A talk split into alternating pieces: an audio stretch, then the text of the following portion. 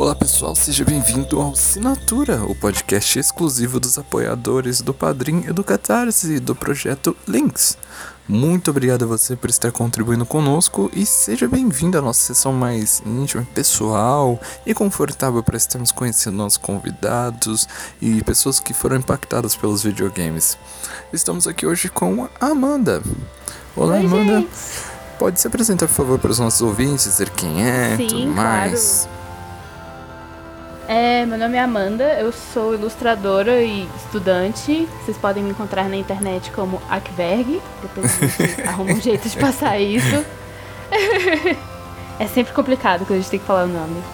É, e eu sou jogadora de joguinhos desde sempre. Então acho que já podemos começar com essa pergunta, né? De como foi seu primeiro contato com os videogames? Como foi esse primeiro vislumbre com essa mídia? Uhum. Que eu me lembre, assim, o primeiro de todos que me vem à memória mais melhorzinho foi quando eu tinha bem uns, sei lá, uns dois, três anos, que o meu irmão e meu pai jogavam muito Resident Evil 2. E eu sempre ficava em cima do ombro do meu pai assistindo. Tipo, morria de medo, achava horrível, via os zumbis, mo- morre, levanta, morre, levanta, mas eu tava lá assistindo e era ruim e eu adorava. Já começou com um programa saudável, né? Começando bem já. Você lembra de como foi, se teve envolvimento da sua família nessa questão, como você conheceu mais? Foi por causa deles, foi por causa de revista? Como foi esse início? Como foi isso? E como foi o amadurecimento seu, né? Desde quando você jogou com seu pai pra ir pra você jogar mesmo? Demorou bastante. Eu sempre fui mais de sentar e assistir os outros jogando do que eu mesma jogar. Assim, eu acho que quando eu jogava eu, era, sei lá, quando eu era pequenininha, né? Era joguinho da Barbie, essas coisinhas assim que eram bem mais fáceis de controlar. Mas eu sempre tive meio que essa, essa coisa dos jogos ao redor. Porque eu lembro que meu pai jogava Tomb Raider pra eu assistir, e aí ele comprava as revistas, e aí eu ficava narrando pra ele, não, agora tem que fazer isso, agora tem que fazer aquilo. E aí ele ia fazendo no jogo, porque eu quase nunca tive essa habilidade de pegar o controle e, fazer as coisas. Era sempre muito complicado e até hoje ainda é. São poucos os jogos que eu me sinto confortável jogando, eu prefiro assistir. Mas acho que o primeiro que eu falei, não, agora eu vou jogar isso aqui também. Se eu não me engano, foi o Shadow of the Colossus. E foi horrível. Eu era muito Mas também não é um jogo tão eu simples assim, né? A mecânica é um pouco diferente. Até que eu já estava acostumado, já sentia um pouquinho do baque. Uhum. Vamos tratar um pouco então de sensações, ou do ponto de ver disso, como você se lembra? Qual é a sensação que você teve quando você lembra dessa história, dessa nostalgia? Como é? Eu acho que é meio. É, é meio difícil de explicar, porque são várias, não tem uma só. Sempre teve muito essa, essa coisa, como eu sou artista, essa coisa de inspiração. Eu acho que assim, jogos foi uma das coisas que. Foram uma das coisas que me fizeram trabalhar com isso depois. Porque tiveram vários jogos que foram minhas inspirações de vida, é, Legend of Mana, o Castlevania Symphony of the Night, que eram jogos que eu jogava e ficava, nossa, mas isso é tão bonito, eu queria fazer uma coisa assim. E aí foi esse sentimento que eu fui carregando mais pra frente e que me fez virar ilustradora, começar a desenhar e tal. Sempre teve também esse essa coisa de meio que hum, como é que eu explico? de comunidade mesmo, porque eu sempre joguei com família, sempre joguei com os amigos, sempre foi uma forma que eu encontrei de fazer novas amizades e até hoje é uma coisa que é sempre assim, ah, vamos conversar sobre alguma coisa com alguém que eu não conheço. Videogame normalmente é o primeiro tópico. Porque é uma coisa que as pessoas compartilham, né? Então fica mais fácil. Eu acho normal, é igual quando você anda com a na rua e a galera já cola. É, aí chega, ah, o cachorrinho, e se? Aí a gente, não, você tá com um negócio. Direto já chegaram pra mim, porque eu tenho um. Um coisa de Journey na mochila. E várias vezes já chegaram pra mim, tipo, nossa, você curte Journey? Sim, eu curto Journey. E aí começa a conversa. Bom, nós ainda vamos perguntar dos jogos que marcaram a sua vida e coisas desse tipo. Mas você já disse de Tomb Raider e de Resident Evil. Uhum. Mas acredito que vamos separar em duas épocas para ficar bem interessante. Quando você trata da sua infância, desse dessa parte inicial uhum. ou até mesmo do arco artístico, dizendo uma forma mais artística, até o seu ponto atual hoje, dos Colossus. Como foi para você esse início e quais foram os jogos que te impactaram assim, jogando com a sua família, você olhou e disse: "Uau, quais foram os marcos desses dois?" Tomb Raider, com certeza absoluta. Todos eles até o 4 foram. Até o 4 ou até o 5? Um dos dois foram. É... O Castlevania faz parte das duas, porque eu tive muito negócio de jogar Castlevania. Assisti meu irmão jogando Castlevania. É. que mais? Tomb Raider, Castlevania. Ace Combat, que eu assisti meu pai jogando muito, ele gosta muito de Ace Combat até hoje. É, Silent Hill faz parte dos dois, que a gente também tinha esse negócio de o meu pai jogar Silent Hill e eu procurar os detonados na internet e contar para ele o que estava acontecendo na história. Acho que são mais esses, assim, principalmente jogo de terror que eu nunca tive coragem de jogar. Adoro, mas eu nunca tive coragem de jogar. Tratando um pouco dessa época ainda, vamos passar por lá. É, vamos pegar um pouco de conceito se fosse perguntar pra Amanda o que os jogos significam para elas, o que você diria, né? O que ela diria? Nessa época eu acho que era meio que exclusivamente uma diversão. Uma diversão compartilhada, no caso. Porque eu nunca jogava sozinha. Acho que a única coisa que eu lembro de jogar sozinha, 100% assim, foi. Não, nem isso. Eu ia falar é, Guitar Hero, mas nem Guitar Hero eu não joguei sozinha.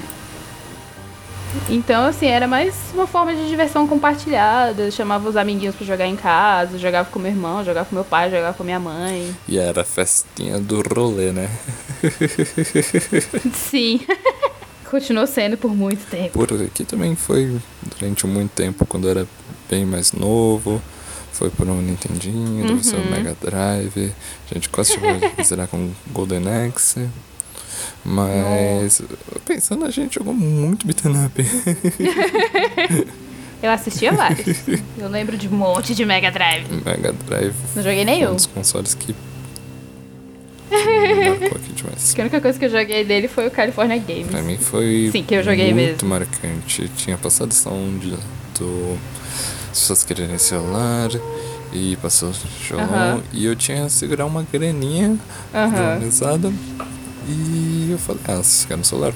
Bom, vamos ver. Celular e criança sonha, né? e era só uma parcela de celular. Uhum. Mas a gente foi na loja e assim, e aí, você quer o celular ou você quer um videogame? aí já sabe, né? Aquela pergunta. Foram bons tempos. Foi uma, foi uma ótima decisão. Aham, uhum, super justo. Sendo assim, eu acredito que a gente pode encerrar esse bloco. Mas para encerrá-lo, vamos passar uma uma atividade para você que talvez seja um pouco difícil. eu não sei se seu processo criativo também é assim, mas em todo momento eu tô escutando música. E às vezes até é difícil, porque alguém tá editando um vídeo e tá escutando mais tempo. Mas que música você colocaria para encerrar esse primeiro bloco? Eu acho que uma das, uma das músicas de um dos jogos que eu me lembro muito dessa, no final dessa minha primeira fase, que foi Silent Hill 4, eu acho que ele é do 4, é o Cradle of Forest, que é, acho que é a música preferida de Silent Hill no geral, porque é uma das poucas que tem o, o vocal do John Romero, eu acho que é o nome dele. Ai, que música linda!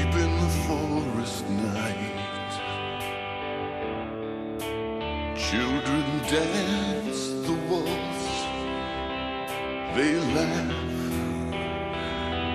whispering hand in hand.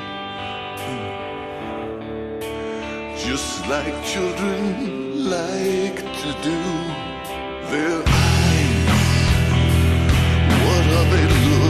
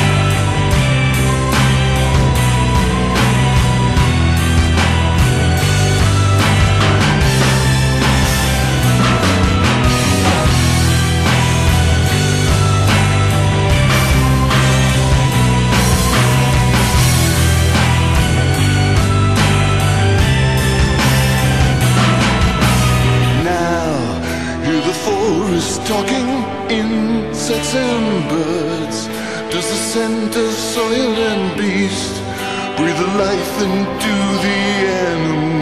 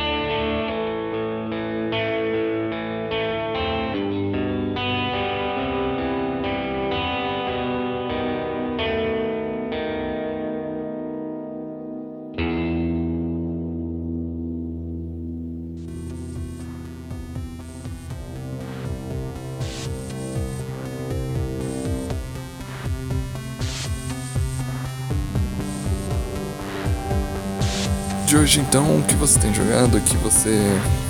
O que te apeteceu nesses últimos tempos, né? Ai, meu Deus, a Um pergunta. momento que você olhou e falou: Hum, agora sou eu. Ai, vários RPGs, muitos RPGs. Demais, da conta. Recentemente a vida está sendo tomada por Final Fantasy XV. E é isso, Final Fantasy, o que mais que eu joguei muito? Assisti mais Silent Hill.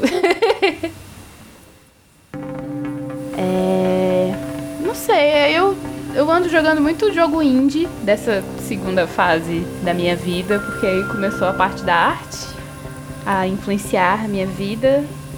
E vieram os joguinhos indie artísticos, que eu amo demais. Juntando isso, você já deu um ótimo gancho assim. Você diria que. Essa é uma pergunta complexa eu acho válida. O seu gosto por artes e por essas decisões, ele teve um que dos videogames terem influência disso? Com certeza. Como foi? Absolutamente sim. É tipo, eu não sei explicar, mas assim, tem vários jogos que eu interajo, não necessariamente jogando, que eu vejo alguém jogar, que eu escuto sobre e que assim mudam o que eu entendo como arte, ou então influenciam isso. Por exemplo, recentemente, mais recentemente, assim, do ano passado pra cá, eu tô fazendo alguns projetos de pesquisa pela faculdade e tal. E alguns deles incluem justamente a relação do videogame com arte. E eu fiz um em específico que era falando sobre essa relação entre o videogame e a arte em jogos de terror. E aí eu terminava de um jeito que falava, ah, porque assim, tenho várias coisas na minha cabeça, mas eu nunca vi um jogo que mistura isso tudo. E aí, logo depois disso, saiu Doki Doki Literature Club, que é exatamente o que eu fiz em forma de jogo, que eu queria. Que eu falei, poxa, podia ser assim, assim, assim. Aí ele tinha tudo. Meu véi. Just Eu fiquei, meu Deus, esse jogo mudou a minha vida. É tipo, ah, ele é bom demais.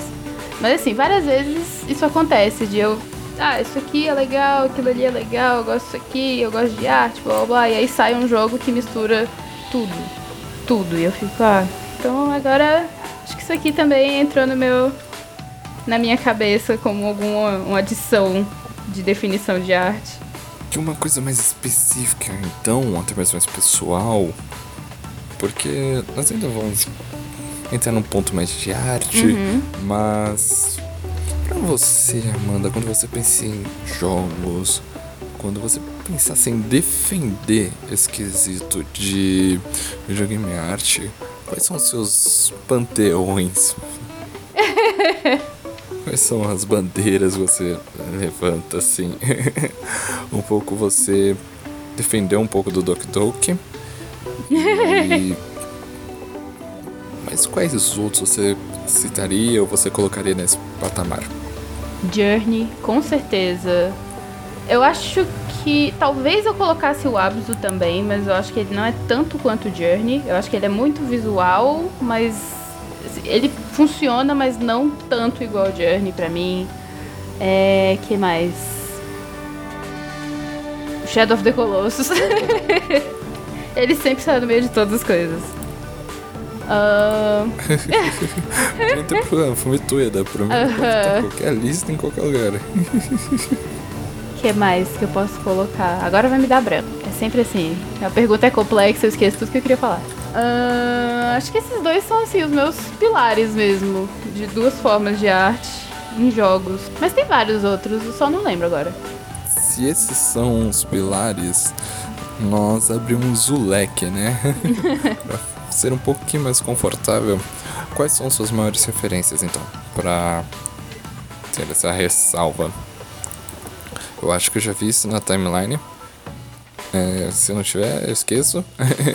Você já fez character design já. de personagens. É, quais são suas inspirações para isso? Quais são os jogos que você tem sempre na sua prateleira para ajudar? Porque volta e meia o pessoal defende, né? Sobre inspiração, mas Uhum. Não é da referência. Isso meio complica. Ai, assim, tem tantas. Ai, meu Deus. Agora é, é, é a pergunta. Shadow of the Colossus. lindo, maravilhoso, tudo. Uma referência absurda de storytelling. De uma história que se conta com poucas palavras. Tem Bloodborne, que eu acho. Ah, o plot de Bloodborne é muito bom. E eu acho maravilhoso o negócio de deixar, tipo, partes do world building sem explicar. Meio que deixar, tipo, para as pessoas criarem o que, que elas acham que tá ali no meio, para elas deduzirem as coisas. Apesar de eu não ter jogado muito, eu acho Metal Gear bom pelo seu, por ele ser o contrário do Bloodborne, dele explicar tudo possível e imaginável com um milhão de detalhes. É, Silent Hill também, do todos eu acho. Só que principalmente do Wall 4, né? Que são os da Team Silent. É, que mais? Nier Automata. Qualquer coisa que o Yokotaro bote o dedo. Todas as coisas possíveis e imagináveis que ele já fez são absurdas de boas. Mas principalmente o Nier Automata, que é o mais novo, o mais bonito. Um, tem o Mana. Só que o Mana eu acho que é mais visual para mim. Assim, visual e na parte da música. Tipo, até hoje, qualquer coisa que eu que Shimomura põe a mão também, eu, eu amo. E é, é isso nos, nos maiores. Ah, e o Castlevania, Symphony of the Night. Também lindo, maravilhoso. Sobre, vamos dizer, essas colocações, é, até mesmo você escolher a sua formação, uma das coisas que, se não me falha a memória, vamos ver, um dos seus trabalhos foi sobre Layers of Fear. Sim, foi esse sobre relação entre arte e jogos de horror na última década. Você pode contar um pouco mais sobre isso? Ai, meu Deus. Mas é porque, tipo, eu gosto muito de jogo de terror, apesar desse medo básico de pegar o controle e jogar. Eu, eu tenho essa relação bem próxima com eles, mais pelo Silent Hill. De ter assistido todos, ter visto todos. E aí, assim, eu sempre gostei, mas nunca teve um que eu. Ah, esse aqui é o cara gosto muito de Silent Hill, são muito bons. Principalmente, acho que pra mim, o 2 e o 4 são, tipo, maravilhosos. Mas, como eles são mais antigos, eu fiquei, ah, mas será que algum dia vai sair alguma coisa assim? Aí primeiro saiu o PT. E assim, o PT deu aquela revolucionada na indústria dos jogos de horror. Na indústria dos jogos no geral, né? Mas principalmente do horror. Mas como ele não foi pra frente, eu fiquei, ah, tá bom, ainda vai levar, sei lá, uns 20 anos até sair uma coisa dessa. E saiu Layers of Fear, que foi tipo. Era esse interesse que eu tinha do terror, misturado com uma temática que eu mexo na faculdade. Que é tipo o um negócio da arte, do que, que é criar uma, uma obra-prima, alguma coisa assim. E ele pegava, assim, quando eu joguei a primeira vez, eu achei maravilhoso o quanto ele pegava várias coisinhas que eu nunca tinha visto sendo usadas em jogo de terror e que eu sempre, sempre, sempre pensava, tipo, é, por que, que ninguém usa isso? Porque eu sempre perguntava como é que as pessoas não, não deixam, tipo, o jogador com medo de virar pra trás. Porque qualquer hora que você vira pra trás, pode ter alguma coisa atrás de você. E ele, tipo, ele sabia montar o jogo inteiro de uma forma que não ficasse assim. Ele tinha jumpscare, mas ele nunca foi dependente do jumpscare pra nada. Era sempre mesmo a tensão de você ir vendo as coisas acontecendo, de ver as cores mudando. Tudo aquilo ali pra mim, eu, sei lá, terminei o jogo e falei, meu Deus do céu, minha vida mudou. Eu concordo. Porque o Layers of Fear eu ganhei em algum momento e deixei na Steam, né? E Aham. algum dia eu falei, bom, jogos, eu amo jogos de terror, eu vou deixar esse instalado que algum dia eu vou jogar. Mas quando você tem sua vida consumida por MOBAs, eles deixam um seríssimo problema. Conheço algumas né? pessoas pra você assim. conseguir jogar outras coisas. É. De você conciliar tudo. Mas um belo dia eu estava sem internet e falei, vou jogar o que tem. Então eu fui com esse. E foi algo inacreditável, algo que eu realmente Uhum. não esperava. Porque eu não acho que é só a construção dele que faz esse.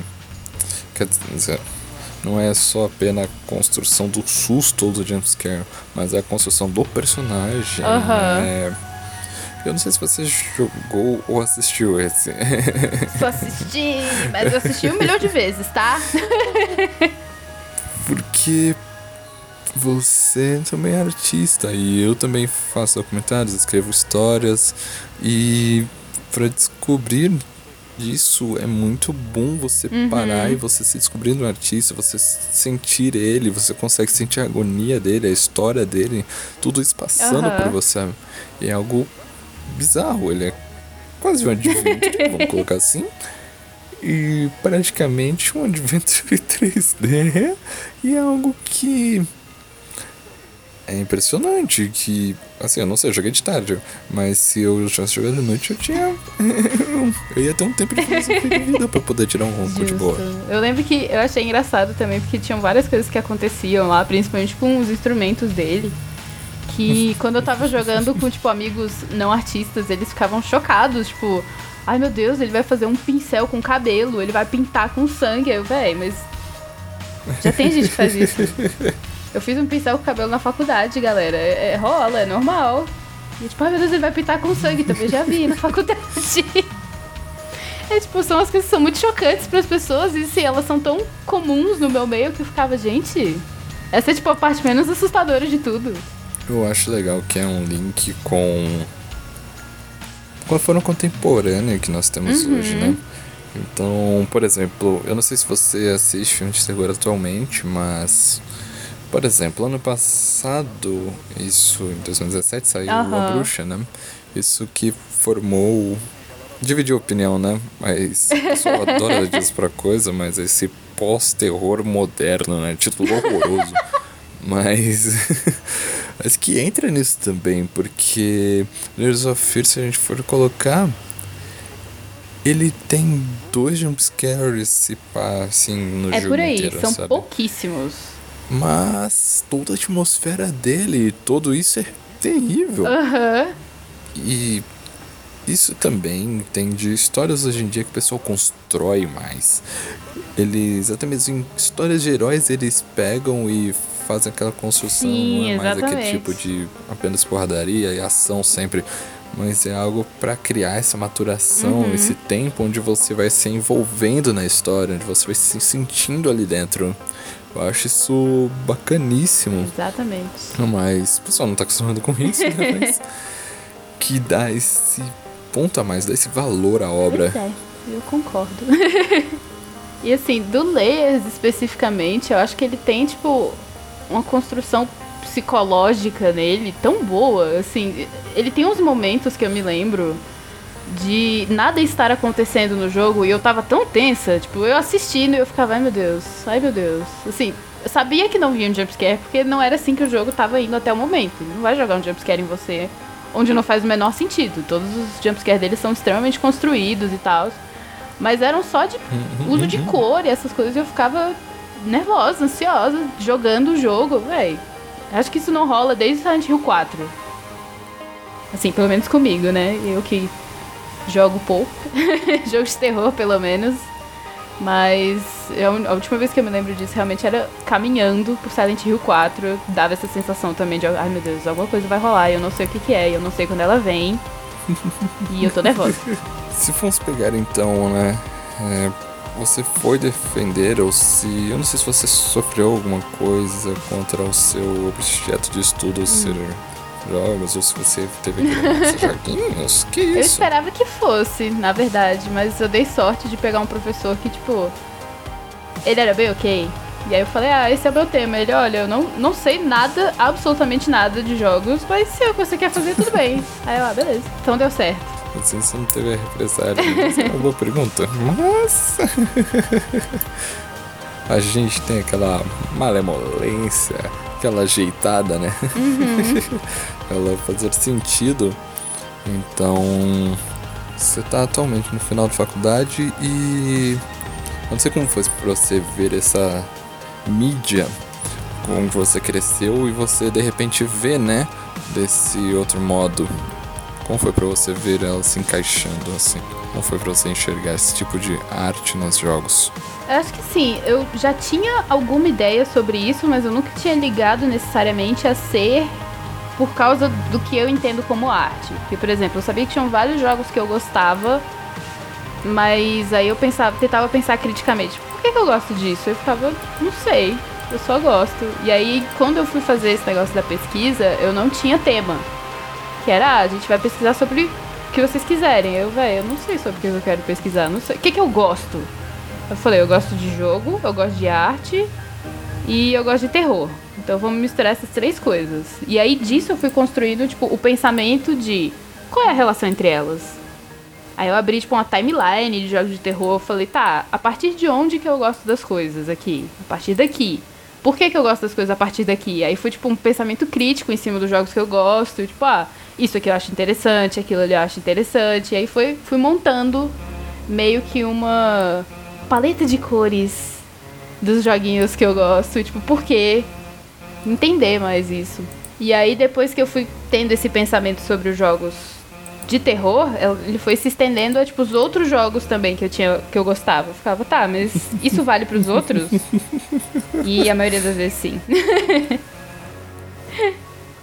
Tem um ou outro jogo assim que eu gosto que é meio guilty pleasure mesmo, que não tem nada a ver com as coisas. Mas até aí eu, eu posso fazer um uso. Ele tem um tipo, motivo. Hatoful Boyfriend.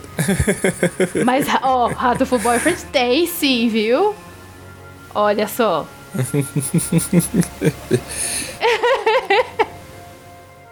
Nossa, eu lembro quando eu joguei, eu fiquei, gente, eu tô adorando, eu não sei porquê. E depois também eu fiz um pensamento crítico em cima disso. Ah, agora eu sei porquê. Entendi. Mas ele é muito bom, tá? Eu vou protegê-lo com a minha vida. E Dream Daddy, né?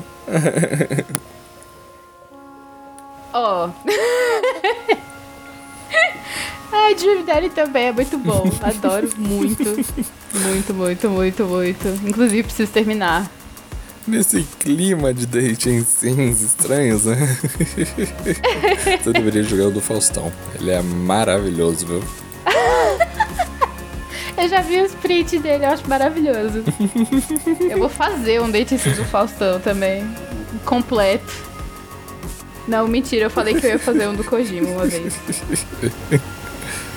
Do Kojima com o Mads, o Guilherme Del Toro e o. e o, o, o outro menino, que eu esqueci o nome dele agora. Eu fiz um desenho disso, depois eu te passo também, é muito bom.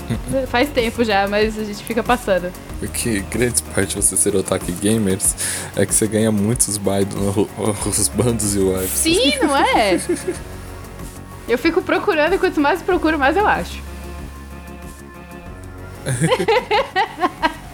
Você mas não dá muito certo. Você coloca num ringue assim o. Antes pra mim, o Fumitueda, o Kojima, o Guilherme Del Toro e o Reckless, que é o. Jogando assim, Não não, Kokoro não aguenta não. Eu choro e peço autógrafo pra todo mundo. Olho de longe e falo, meu Deus, me chama pro rolê. Também tem outros da internet, mas se for falar de Wants You Wives, assim. Vai um dia, né? Outro dia eu fui tentar numerar, né? Vamos ver. Vamos ver, Vamos tentar ranquear essa doença, essa obsessão. Vamos tentar fazer um top 5, né? Aí é ruim, porque é tipo escolher o filho favorito, não dá muito certo. Aham, pedir pra Hoje, sofrer. Complicado. Foi complicado, mas dá pra fazer. Mas enfim. Pensando nesse clima de seus bandos e waifus e desde sims da vida, vamos lá. Hum.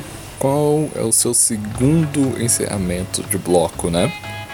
Qual que é o seu segundo deste panteão desse canções de joguinho? Ai, é uma de um jogo que está dominando a minha vida recentemente. Eu tô, eu tô com medo de ligar o PS4 e continuar, porque eu tô triste com ele.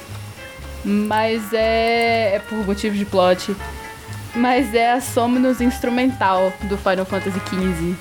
Ai, que música tão boa. A música é a primeira música da soundtrack e ela é basicamente a Yoko Shimomura te dando um tapa na cara e falando, ó, você pagou por esse jogo, agora aguenta. Nossa, ela é muito... Ah... E ela toca, tipo, no menu do jogo. Ah, nem. Eu gosto muito dela.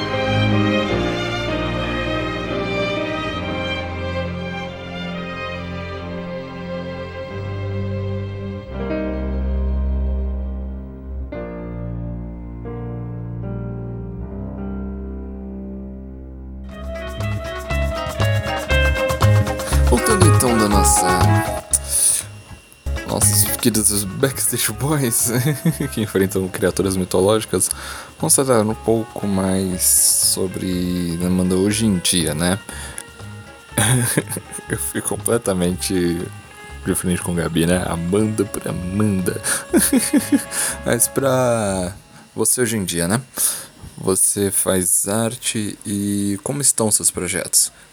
Com, você tem algum que envolva videogames, essa coisa?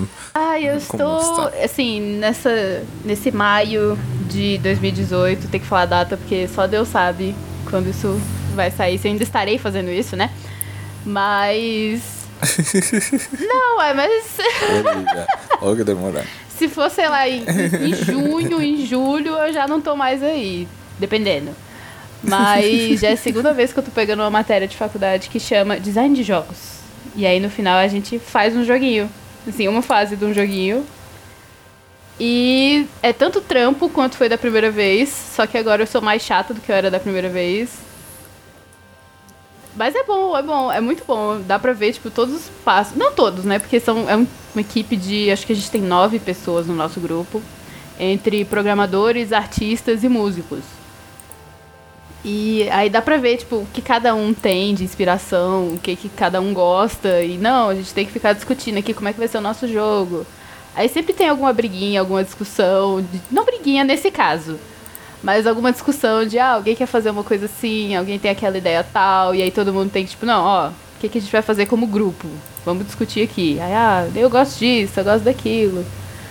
E é isso com que eu quero trabalhar, então pra mim tá ótimo. Eu, eu, sempre adoro. Eu sofro muito, mas adoro. Eu imagino. Eu tô aqui só roteirizando, editando e gravando, tô achando o parto, mas você. Mas você já participou de algum outro projeto que esteja na internet? Ou que esteja sendo produzido que você possa contar aqui? Quem me dera, cara. Eu acho que só esses de design de jogos, alguns podcasts relacionados a joguinhos também. E por enquanto só, mas aguardem porque daqui pra frente vai ter mais. estou aqui e estou entrando, na- narigando meu caminho nesses projetos, nessas coisas. Então daqui pra frente teremos. Se tudo der certo. Eu achei engraçado a faculdade ter design de jogos, eu achei curioso isso. É Pois é, é mesmo? tipo, o professor explicou pra gente uma vez que ela antigamente foi um pedido que a galera de computação fez. E aí eles conseguiram uma matéria lá de jogos pra eles, tipo, programação pra jogos. Só que aí faltava, assim, você vai fazer um jogo com três pessoas de programação. Como é que vai ser a questão do visual? Você vai fazer um jogo só de perguntas e respostas? Então, tipo, abriram pra um pessoal pro design e um pessoal pra música pra fazer uns joguinhos melhores. Então ela é uma matéria que, tipo, ela é recursável lá na faculdade e ela é, a parte do design, pelo menos, ela é aberta pra gente de qualquer, tipo, qualquer curso. Não precisa necessariamente ser alguém de arte ou design. E eu acho isso muito interessante, porque tem algumas pessoas que chegam e falam, tipo, ah, mas eu não sei desenhar, como é que eu vou fazer isso? E não é só isso, tipo, não- você não precisa ter necessariamente a habilidade de desenhar. Se você tiver, ajuda, tudo bem. Mas costumam ser das pessoas que não desenham as melhores ideias. Elas vêm com algumas coisas assim de, ah, sei lá, pensei nesse negócio aqui e achei bobinho. E são as ideias muito boas. A gente fica, véi. véi, da onde, sabe? Eu tô adorando, mas. E aí eu acho que ela serve, assim, realmente como um- um- uma introdução a esse mundo. Tipo, você não precisa necessariamente ter a habilidade de fazer aquela coisa específica pra você pensar nela. Tipo, ah, não, num desenho, então eu não posso pensar em como é que vai ser o mundo. Não, é. Você joga? Você gosta de videogame? Então você tem uma, uma referência já, alguma coisa pra se basear. Aí você pode dar pitaco em todas as coisas. Aproveitando então, já que você já deu referência de mundo e tudo mais, é, o que os jogos hoje em dia, ou o que jogar pra você influencia na sua profissão? Já que você é ilustradora e uma eximamente bem, né? Ai, obrigada. que se está entrelaçado contigo, com o seu modo de criação, coisas desse tipo. Como está a sua busca de referência, suas crushes, tudo isso. Ai, cara, é, é muita inspiração, tipo, muita, muita. Jogos antigos, jogos novos, assim, agora, já que eu tenho esse olhar crítico, assim, as coisas vão mudando muito. Porque, por exemplo, o negócio do Castlevania, que eu jogava quando eu era criança. Eu achava ele, tipo, ah, ele é bonitinho, eu gosto muito dos desenhos, então eu vou tentar fazer esses desenhos do jeito que eu consigo. Atualmente ele continua sendo lindo, ele continua sendo maravilhoso, mas ele, tipo, ele virou uma inspiração de, por exemplo, design, os designs da Yami Kojima, é, toda a- as músicas que são muito boas. Então, tipo, todas essas coisas, independente delas serem a parte da arte ou não, por, por exemplo, eu gosto muito das músicas do Castlevania e de vários outros jogos, e elas servem como inspiração de, sei lá, um mood que eu quero colocar no desenho. Tipo, tá, eu vou ouvir essa música e ela vai guiar minha mão. Então, quase tudo, as coisas que eu jogava antigamente e as que eu jogo agora, viraram fonte de inspiração. Por- Por mais bobinho que seja. Rato of Boyfriend. Rato of Boyfriend mudou minha vida. Falo mesmo. Date em si está Tá aí Brigue comigo. Vamos de, discutir isso. de muito tempo atrás. Deixa eu ver quando lançou o True Love aqui. Vamos ver. Eu acho que eu já ouvi esse nome. Bom, voltando ao nosso mundo, digamos assim, você que passou por tudo isso, do companheirismo, com o tempo dos seus pais, seus amigos, o que é videogame, o que é jogos para mundo de hoje em dia, né? A gente perguntou isso do arco anterior, né, da sua infância, mas pra de Ai, eu hoje. tinha uma resposta tão boa pra isso e agora ela me fugiu. Cara, é tipo. ah, Tem uma carta que o Dan Salvato fez, o criador de Doki Doki Literature Club.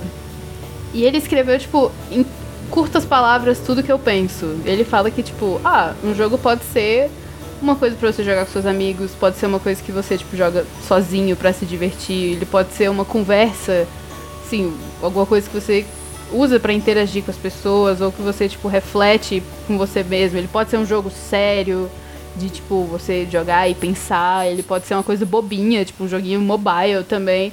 Contanto que você esteja se divertindo, tipo, que você goste do que você tá fazendo, é uma forma válida de jogo. E eu concordo mil por cento com isso. E acho que, tipo, tem uma relação também com. sobre toda coisa de arte e tal. Porque é uma coisa que a gente encontra muito, tipo, numa faculdade de arte, num lugar assim, que são a definição, tipo, o que é arte? E ninguém consegue definir certinho, porque é uma coisa muito íntima. Tipo, você tem o, o seu pensamento sobre o que é arte e o que não é. Sua mãe tem outros pensamentos sobre o que é arte e o que não é. Tipo, cada pessoa define o seu. Então, acho que a definição de jogo, assim, tirando a parte de que, ah, ele tem que ser interativo de algum jeito, a definição também é bem variável. E pra mim é, é isso, é tipo uma coisa que você interage e que pode ser divertido ou não, contanto que você esteja gostando de estar fazendo aquilo. No fim, é, é uma forma de entretenimento que varia. é bem possível, assim, mas é porque, tipo, é, é bem variado mesmo. Pra mim, pelo menos. Assim, tirando o Backstreet Boys do. dos emos. e o xodozinho do Bloodborne. o que você tem jogado, você tem se preparado pra jogar, né? O que você tem estado no seu radar pra ver? God of War. o novo. Eu tô doida pra jogar. Apesar de eu não ter jogado alguns que vieram entre o 2 e esse. É. que mais? Tem o God of War. Tem. Eu não sei, agora eu tô bem. Tem o Persona 5, que eu não joguei ainda. Tem os Yakuzas, que eu não joguei. Eu joguei um pouquinho do zero. Mas por enquanto eu tô bem aberta a tudo, porque eu não sei o que vai sair daqui pra frente. Eu tô zero antenada, tô esperando sair a E3 pra ver o que vai acontecer. porque assim, a última vez que eu falei, cara, eu estou esperando um jogo, foi o The Last Guardian. E aí ele saiu e eu joguei, foi lindo, foi maravilhoso, foi uma ótima experiência, mas aí agora eu tô tipo, tá. E agora, qual que é o próximo? Tem que desencanar que o próximo jogo do filme vai sair daqui uns 20 anos, né? Ah, se sair, né? Ele vai, ele vai falar que vai fazer PS4, aí vai sair o PS5, ele, não, agora é PS5. Aí vai sair o PS6, ele, não, PS6. Aí, ah, tá bom, ok. A gente vai esperando enquanto isso. Aham. Mas, ó, se sair Bloodborne 2, eu vou ficar feliz. Se tem. Não, são dois eventos que me hypam muito, né? Que no, no ano. Então, um são E3. Uhum. O E3 me hypa no nível que, assim, até a conferência do do PC, que é terrível. Aham. Que é sempre uma experiência muito ruim. Mas. sei lá, tamo lá, chamado. Isso e. Eu também sou fã de MOBA, né? Então os campeonatos me hypam bastante, né? O pessoal sabe fazer um show né? muito, Sei. muito grande. Então. Não sei. Daqui pra frente vai ser isso. Né? Mas isso tudo me hypa e estão lá pra ver, pra virar noite, pra acompanhar, né? Esse mundinho, mundinho que a gente gosta tanto. Exatamente. Mas é, estou esperando pra ver quais joguinhos vão sair, pra ver o que que eu vou, o que que vai me fazer chorar, gritar e ficar tweetando que tem uma louca de novo. Vamos lá, E3 tá chegando, bora. Sendo assim, eu acho que pra conseguirmos fechar, vamos ter duas coisas. Uma coisa é a música final, né, de encerramento, uma grande obra que você escolheu pra encerrar essa conversa. E a outra é Fale um pouco de onde as pessoas podem te acompanhar, o que você está preparando, quais são os seus planos malignos para dominação mundial. o que podemos ver aí Meu pela Deus. frente. Olha, gente, assim, quando sair eu vou liberar o joguinho que eu tô fazendo. o joguinho da matéria. E aí vocês olham, vai ser bonitinho, eu acho. Estou torcendo, vai dar certo. Várias artes, várias coisas. Eu tenho um fanzine que eu vou participar que vai sair. Yay! Não sei quando, mas vai sair. Mas mais coisinhas assim. Desenhos, vários desenhos. DeviantArt tem vários desenhos. Twitter tem vários desenhos. É mais isso, estou indo. Coisas de faculdade também. Se tiverem relação com o joguinho também eu vou compa- compartilhar. estou aí em todos os lados. Bom, o Twitter e o DeviantArt estarão linkados no post. Né, muito obrigado por ter cedido seu tempo, por ter visto gravar. obrigada a você.